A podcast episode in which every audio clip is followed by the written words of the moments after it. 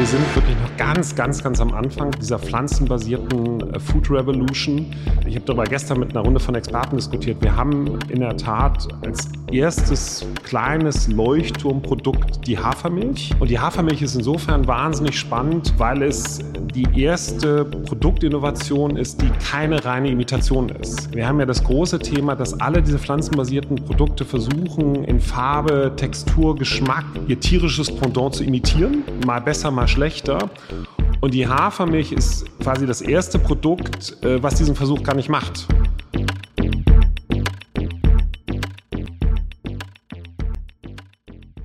Danke für euer Interesse. Herzlich willkommen zu Sprint, dem Podcast für Menschen, die Neues neu denken. Mein Name ist Thomas Ramge und ich freue mich sehr auf unseren heutigen Gast, Dr. Philipp Stratmann. Philipp ist Co-Founder des Food Harbor Hamburg. Das ist ein Accelerator für Innovationen rund um das Thema Ernährung und Lebensmittel. Wenn wir in zehn Jahren ganz anders essen und trinken als heute, kommen dann Fleisch und Käse vielleicht aus riesigen Petrischalen?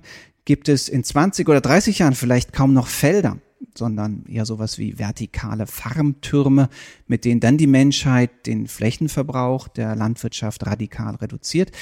Ähm, darüber und auch über die kürzerfristigen Trends, da spreche ich heute mit Philipp. Danke, Philipp, dass du dir die Zeit nimmst. Sehr gerne. Schön hier zu sein. Philipp, ähm, wir sind ein Innovations Podcast, lass mich äh, dennoch mit einer etwas kontraintuitiven Frage anfangen, nämlich brauchen wir bei Lebensmitteln eigentlich wirklich Innovation? Man könnte ja auch argumentieren, eigentlich brauchen wir das Gegenteil, Exnovation. Ne? Wenn Innovation früher die Massentierhaltung war oder sowas, dann brauchen wir heute ja vielleicht einfach mehr alte Apfelsorten, um wieder gesünder zu leben. Ja, vielleicht auch. Also ähm, nein, wir brauchen Innovation ganz, ganz dringend, ähm, weil ähm, eben Ernährung ähm, ganz maßgeblich die Gesundheit unseres Planeten beeinflusst. Ähm, das heißt, es ist ja gerade wieder im Nature Magazin auch ein Artikel veröffentlicht worden über die planetaren Grenzen und alle Probleme, die da angesprochen wurden, Verlust der Biodiversität, der Klimawandel grundsätzlich, ähm, Versteppung, hängen alle ursächlich mit der Art und Weise zusammen, wie wir uns ernähren, äh, wie wir uns traditionell ernähren. Das heißt, hochkalorisch, sehr fleischlastig. Ähm, und das, äh, das bedingt einfach, dass wir äh, über Ernährung neu nachdenken müssen und dafür ganz, ganz dringend Innovationen brauchen. Das heißt eigentlich so diese Idee zurück zu den alten Apfelsorten, die ist vielleicht in kleinen Segmenten sinnvoll oder ne, im, im Sinne auch natürlich der, der Bioernährung vielleicht sinnvoll oder wünschenswert, aber keine Lösung für das eigentliche Problem? Ja, es kommt drauf an. Also was, was ganz spannend ist äh, zu beobachten, ähm, das große Thema sind ja aktuell pflanzenbasierte Fleisch- und auch Milchproduktalternativen.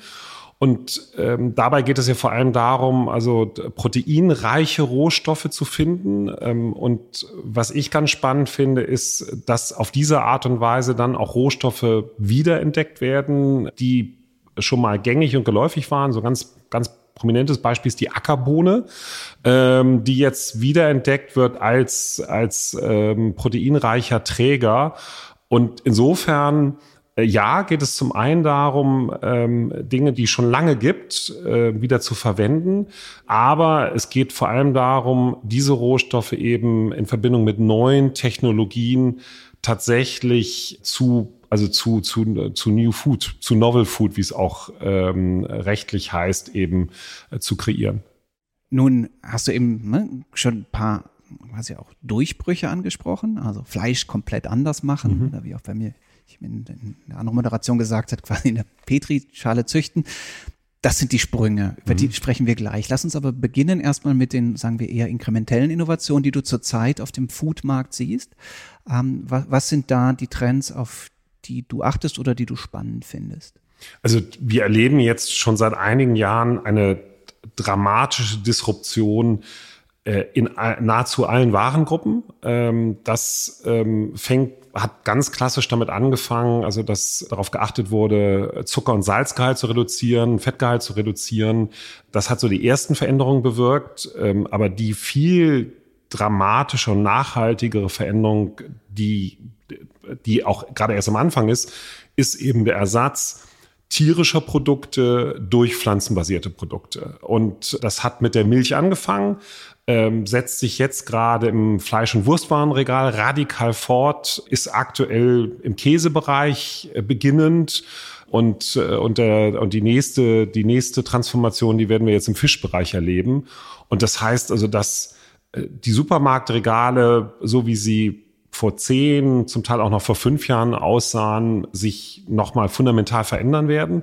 Ähm, es gibt andere Produkte, neue Produkte und in Verbindung damit auch eine Vielzahl neuer Anbieter. Das heißt also auch äh, der Markt selber, die Marktakteure verändern sich nochmal. Wo ist das denn schon Mainstream, wo du sagst, eigentlich hat sich hier eine Innovation schon durchgesetzt und ähm, außer vielleicht der Hafermilch oder der nicht ähm, kuhbasierten Milch, wo du sagst, huch, hier ist etwas gerade schon Mainstream oder wird gerade Mainstream, was vielleicht nicht alle von uns so auf dem Schirm haben.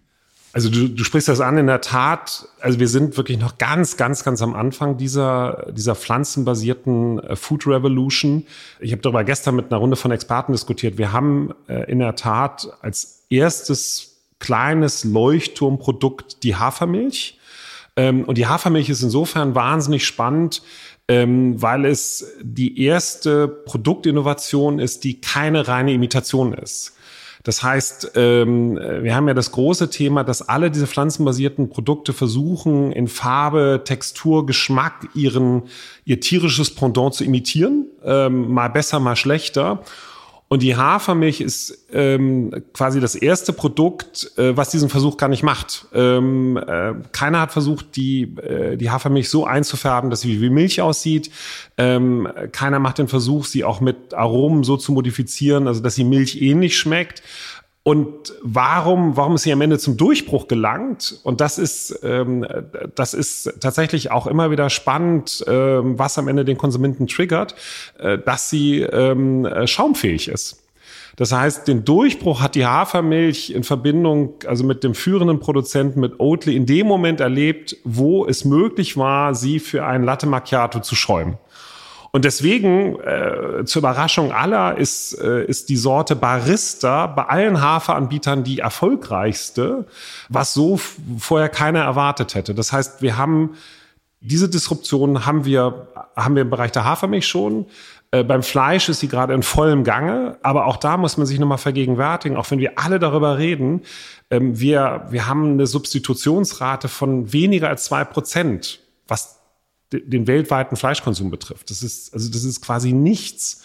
Und es wird noch wahnsinnig lange dauern. Äh, deswegen halte ich also zehn Jahre für viel zu kurz gesprungen. Wir reden also eher über 20, 30 Jahre, bis wir da fundamentale Verschiebungen und Veränderungen erleben. Die werden aber dann eben tatsächlich mit großer Nachhaltigkeit geschehen.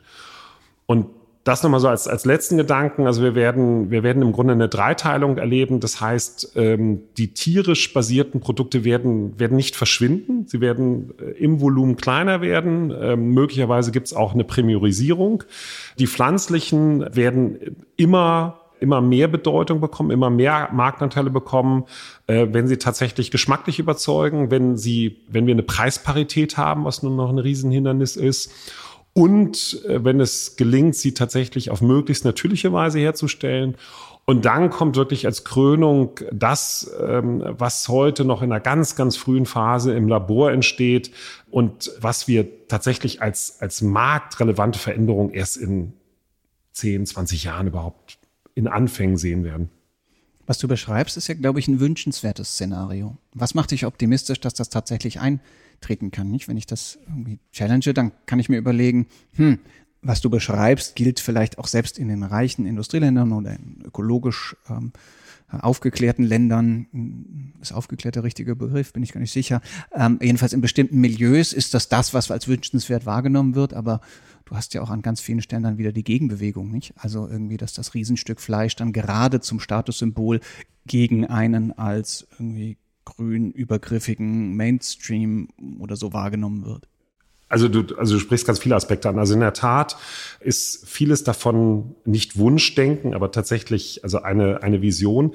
Äh, am Ende gilt für die Ernährungswende das Gleiche wie für die Energiewende und für die Mobilitätswende. Es gibt, sie ist alternativlos.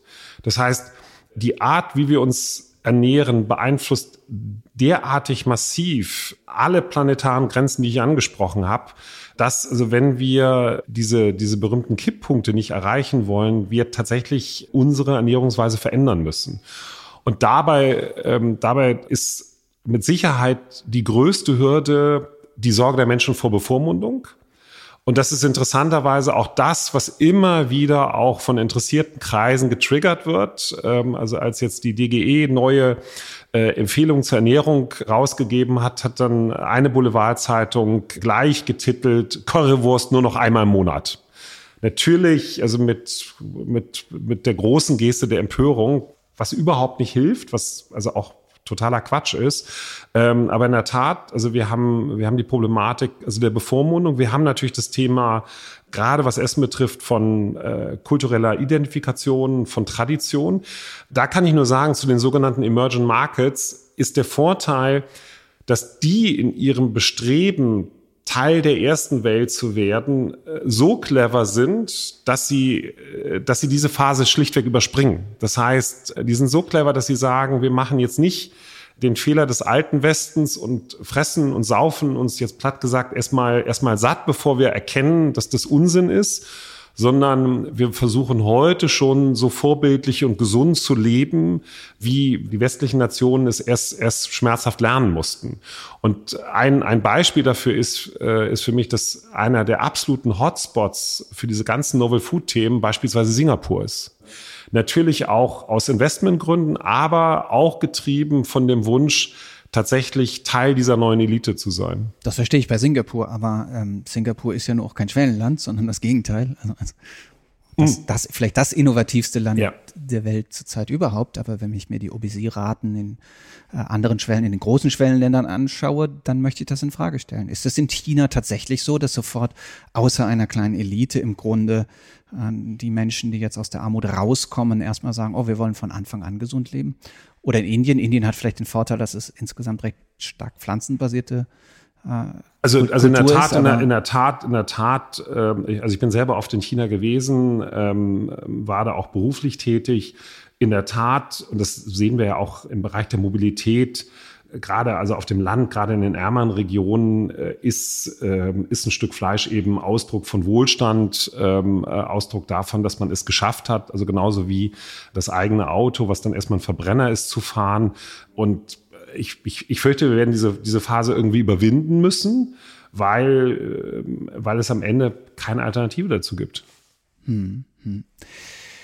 Wo siehst du denn Chancen, bleiben wir erstmal bei den Pflanzen, den Anbau von Nahrungsmitteln, so radikal zu innovieren, dass er vielleicht nicht mehr so aussieht wie auf dem Biobauernhof, aber eben helfen kann, einer zumindest zurzeit noch wachsenden Weltbevölkerung, sich gesund zu ernähren, aber in einem hochtechnisierten Anbau?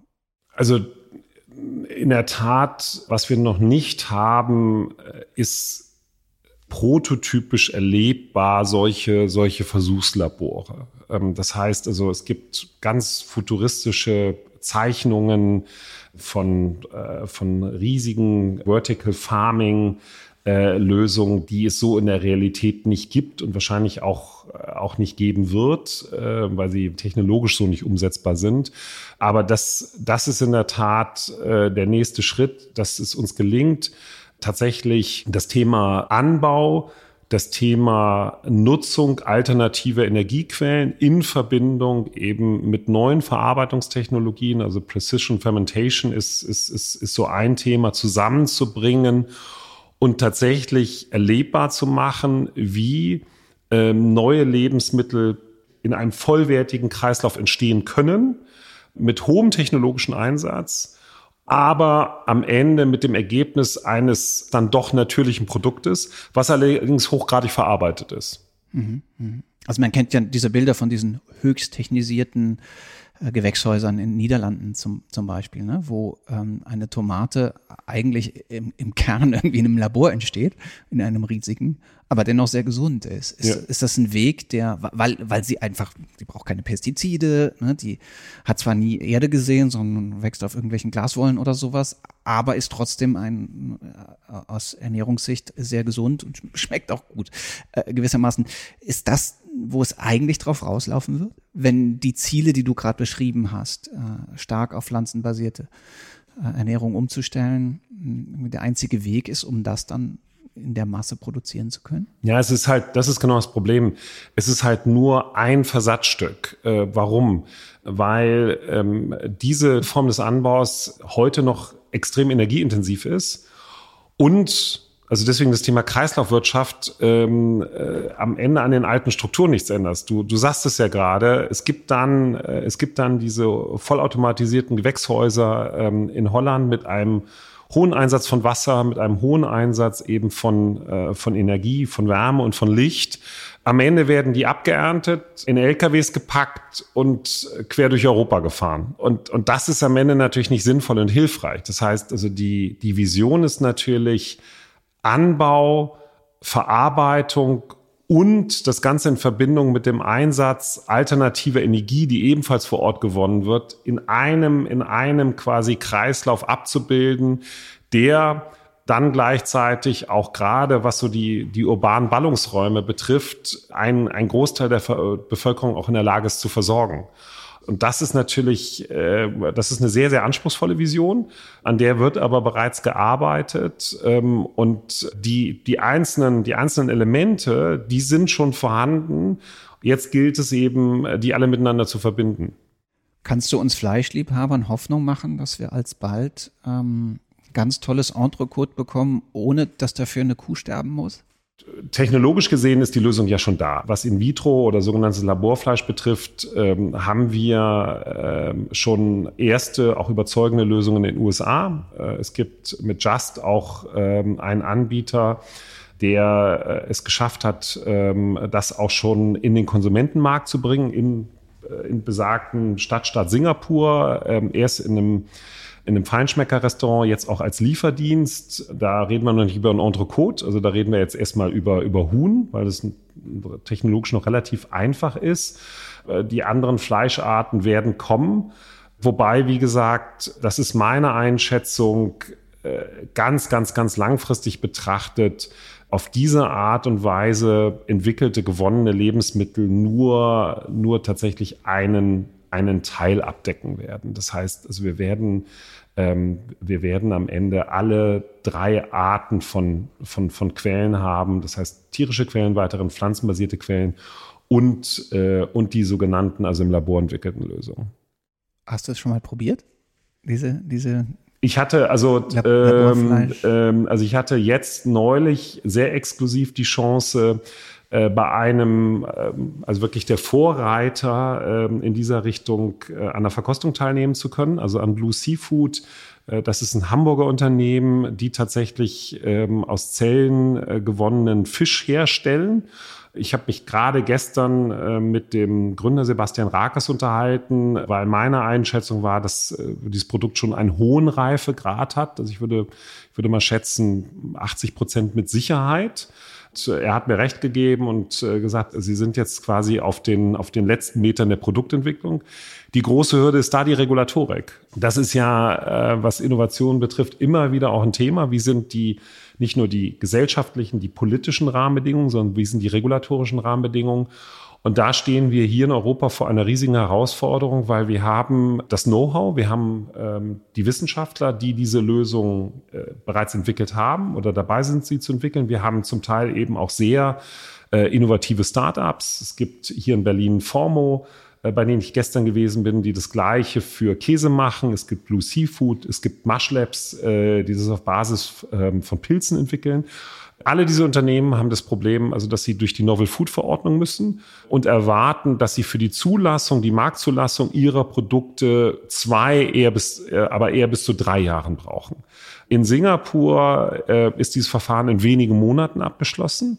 Das heißt also, wir haben äh, die Situation, dass Firmen aus Europa, die eigentlich hier gerne auch für den europäischen Markt ihre Produkte anbieten würden, erstmal den Weg über Asien gehen müssen, erstmal den Weg über Singapur gehen müssen, dann vermutlich im nächsten Schritt über die USA, über Kalifornien, ähm, wo die Zulassung ähnlich schnell geht, bevor sie dann äh, in zwei bis drei Jahren das erste Mal hier in Europa zu erwerben sind. Herr Je, wer hätte das gedacht, dass Regulierung auch hier die Dinge, sagen wir mal, euphemistisch formuliert, nicht beschleunigt oder auch die Gründungsbedingungen vermutlich ja nicht verbessert. Gibt es schon Unternehmen, die dann auch sagen, okay, also ähnlich wie im Biotech, die sagen, wir haben es hier versucht, aber eigentlich wissen wir, dass Boston der bessere Standort ist oder Singapur der bessere Standort ist für uns und auch tatsächlich schon ihre Koffer gepackt haben oder drauf sitzen zumindest? Also das zum Glück nicht. Ähm, ich weiß aber, dass es ähm, sehr aggressive Abwerbungsversuche gibt, dass ähm, also gerade im äh, asiatischen Raum, im Nahen und Mittleren Osten Staaten versuchen sich damit zu profilieren, solche Unternehmen für ihre Standorte zu gewinnen. Am Ende, das freut mich, schwingt bei den Gründern immer noch ein gesunder, gesunder Patriotismus mit. Aber es ist jetzt schon spürbar, welcher Widerspruch da eben entsteht, wenn auf der einen Seite Investoren natürlich schnelle Marktergebnisse erwarten, schnellen Markterfolg erwarten, dieser Markterfolg aber eben nicht an dem Standort erzielt werden kann, in dem die Firmen, an dem die Firmen heute sind, sondern ganz woanders. Cluster doch mal ein bisschen weltweit. Wo sind die Hotspots zurzeit ähm, bei der Entwicklung von diesen Food-Startups? Und auch ein paar Sachen hast du natürlich schon gesagt, wo gewissermaßen der Markteintritt schon besonders weit vorangeschritten ist. Also ich fange mal, ich fange mal mit äh, Europa an. Also ganz klarer Hotspot, auch in der internationalen Wahrnehmung, ist ein kleines man kann es fast Dorf nennen in den Niederlanden. Das ist Wageningen. Also warum Wageningen? Ähm, weil Wageningen traditionell eine Agraruniversität hat, die seit zehn Jahren in allen Rankings immer wieder zur Nummer eins gewählt wird. Und weil die Niederländer sehr, sehr geschickt schon vor 20 Jahren damit begonnen haben, um diesen Campus herum sehr gezielt die Forschungs- und Entwicklungsaktivitäten von Unternehmen anzusiedeln. Das heißt, also rund um die Universitätsgebäude findet sich heute das ähm, europäische R&D Center von Unilever, von Friesland Campina, von anderen Firmen. Es formieren sich immer mehr auch Zulieferer drumherum.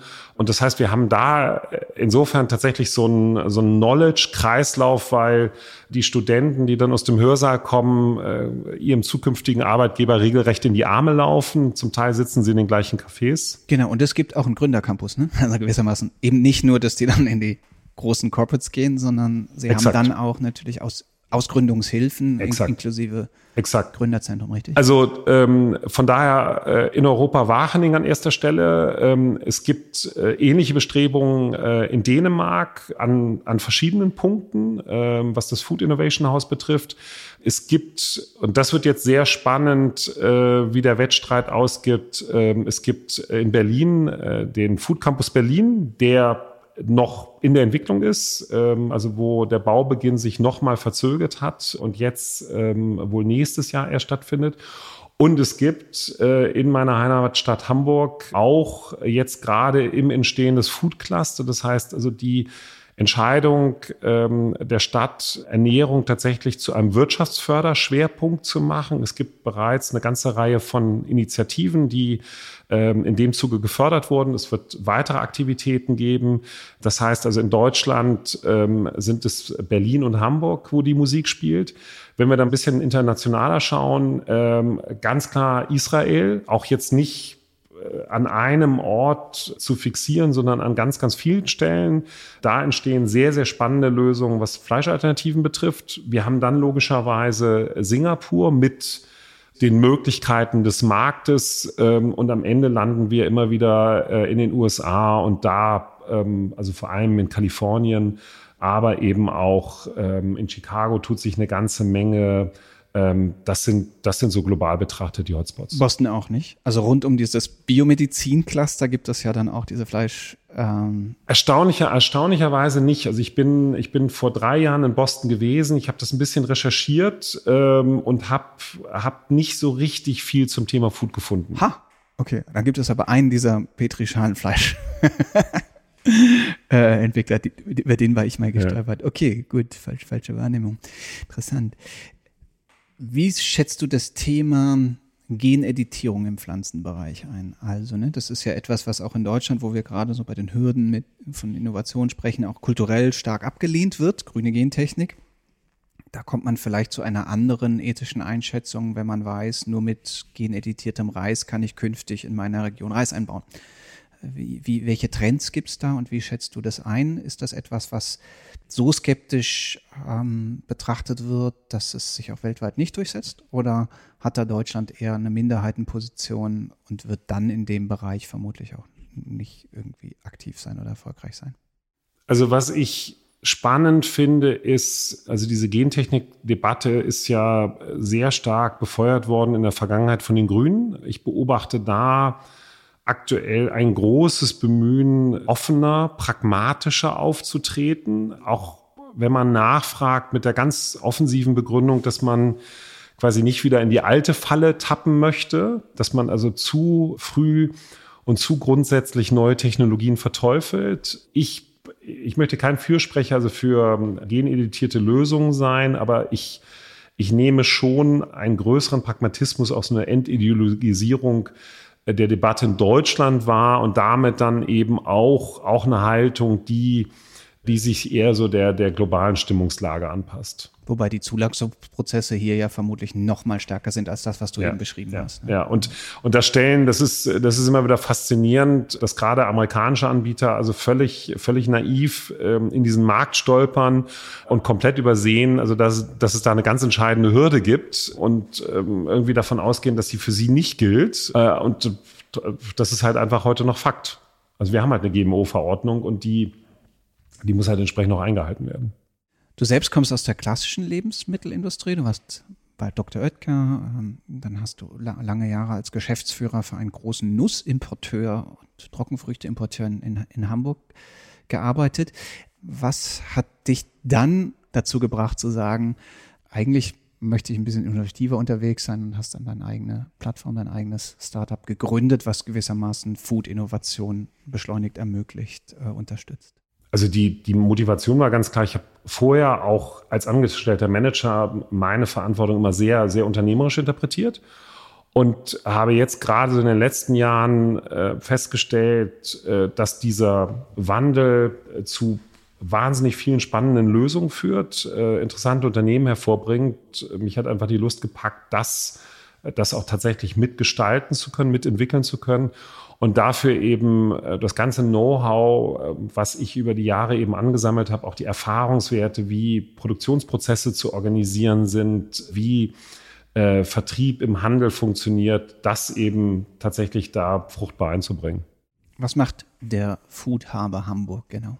Der Food Harbor Hamburg schließt eine Lücke und die Lücke besteht sowohl für mittelständische Lebensmittelproduzenten wie auch für Start-ups weil beide Gruppen, wenn es um Food-Innovationen äh, damit konfrontiert sind, dass gerade wenn sie also ein neues Produkt starten, eine erste Kleinstserie immer noch in einem Technikum, in irgendeiner Küche gut herzustellen ist.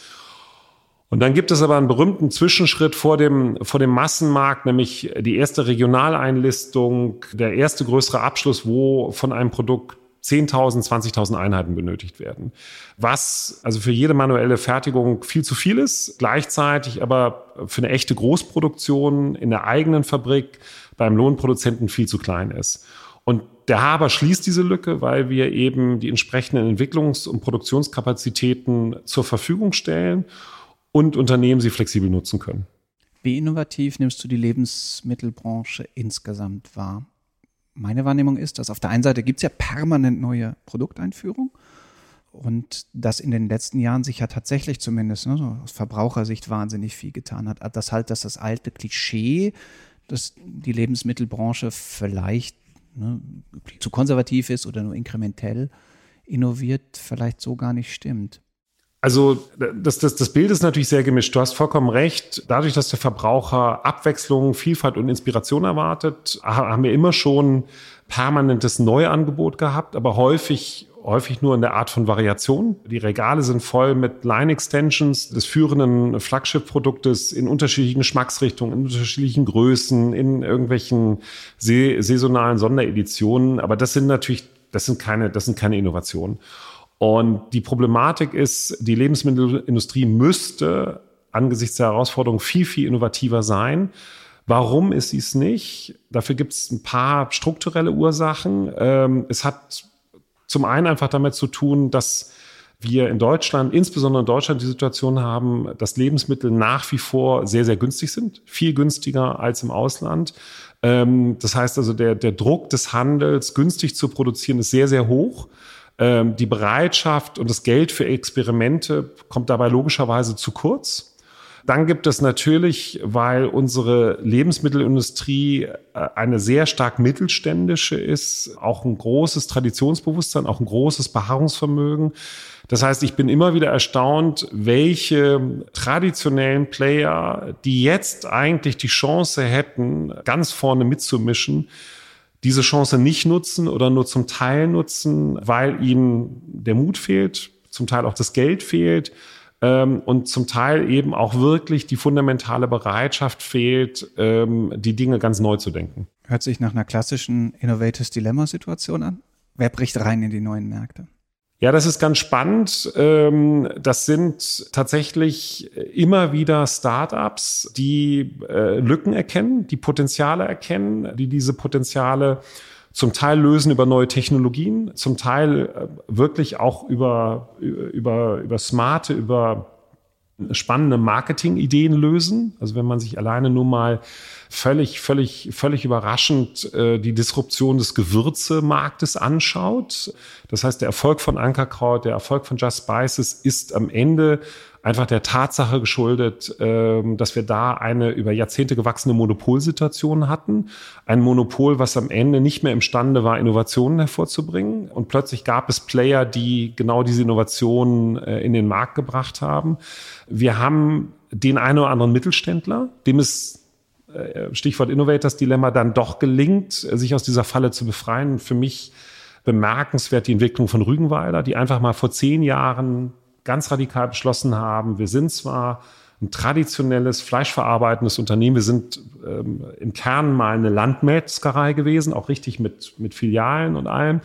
Und ähm, wir, wenn man so will, kannibalisieren uns ab jetzt selber. Wir bieten vegane Alternativen zu unseren Fleischprodukten äh, unter der gleichen Marke. Das hat intern für enorme Verwerfungen gesorgt, ähm, hat auch gerade am Anfang äh, die Mitarbeiter hochgradig verunsichert erweist sich aber jetzt rückblickend als äh, enorm wegweisend. Das heißt, Gode Röbel, der damals diesen Prozess angestoßen hat, ähm, hat mit Sicherheit dafür gesorgt, also dass dieses Unternehmen ähm, also mehr als zukunftsfähig ist. Apropos zukunftsfähig, optimistisches Szenario. Ich habe dich immer als Optimisten wahrgenommen. Wir kennen uns ja auch schon eine Weile. Wie wird sich unsere Ernährung in 10 oder 20 Jahren verändert haben, wenn wir denn dann einen richtigen Sprung gemacht haben in der Ernährung äh, im Kontext dessen, was du natürlich eben schon beschrieben hast?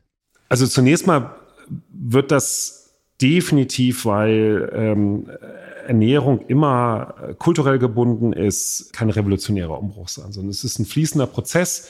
Und das ähm, können wir heute schon beobachten, das besagen auch die Statistiken. Ähm, der Fleischkonsum beispielsweise in Deutschland ist in den letzten zehn Jahren kontinuierlich und radikal gesunken. Das heißt, was man mit Sicherheit sagen kann, the future of food is plant-based. Das heißt, pflanzenbasierte Alternativen werden kontinuierlich weiter an Bedeutung gewinnen. Nicht äh, so radikal, so schnell, wie das äh, die mediale Berichterstattung darüber suggeriert, aber das wird definitiv kommen. Das haben wir auf der Food-Seite. Wir haben auf der Getränkeseite einen ähnlichen Trend, nämlich was äh, alle alkoholfreien Alternativen betrifft. Auch da, äh, das ist noch ganz, ganz am Anfang, entscheiden sich die Menschen aus einem ganzen Motivbündel dafür, ähnlich wie beim Fleisch, regelmäßiger auf alkoholhaltige Getränke zu verzichten und nach alkoholfreien Alternativen zu suchen, wenn sie denn, und da haben wir auch wieder ganz viele Parallelen, geschmacklich überzeugen und preiswürdig sind.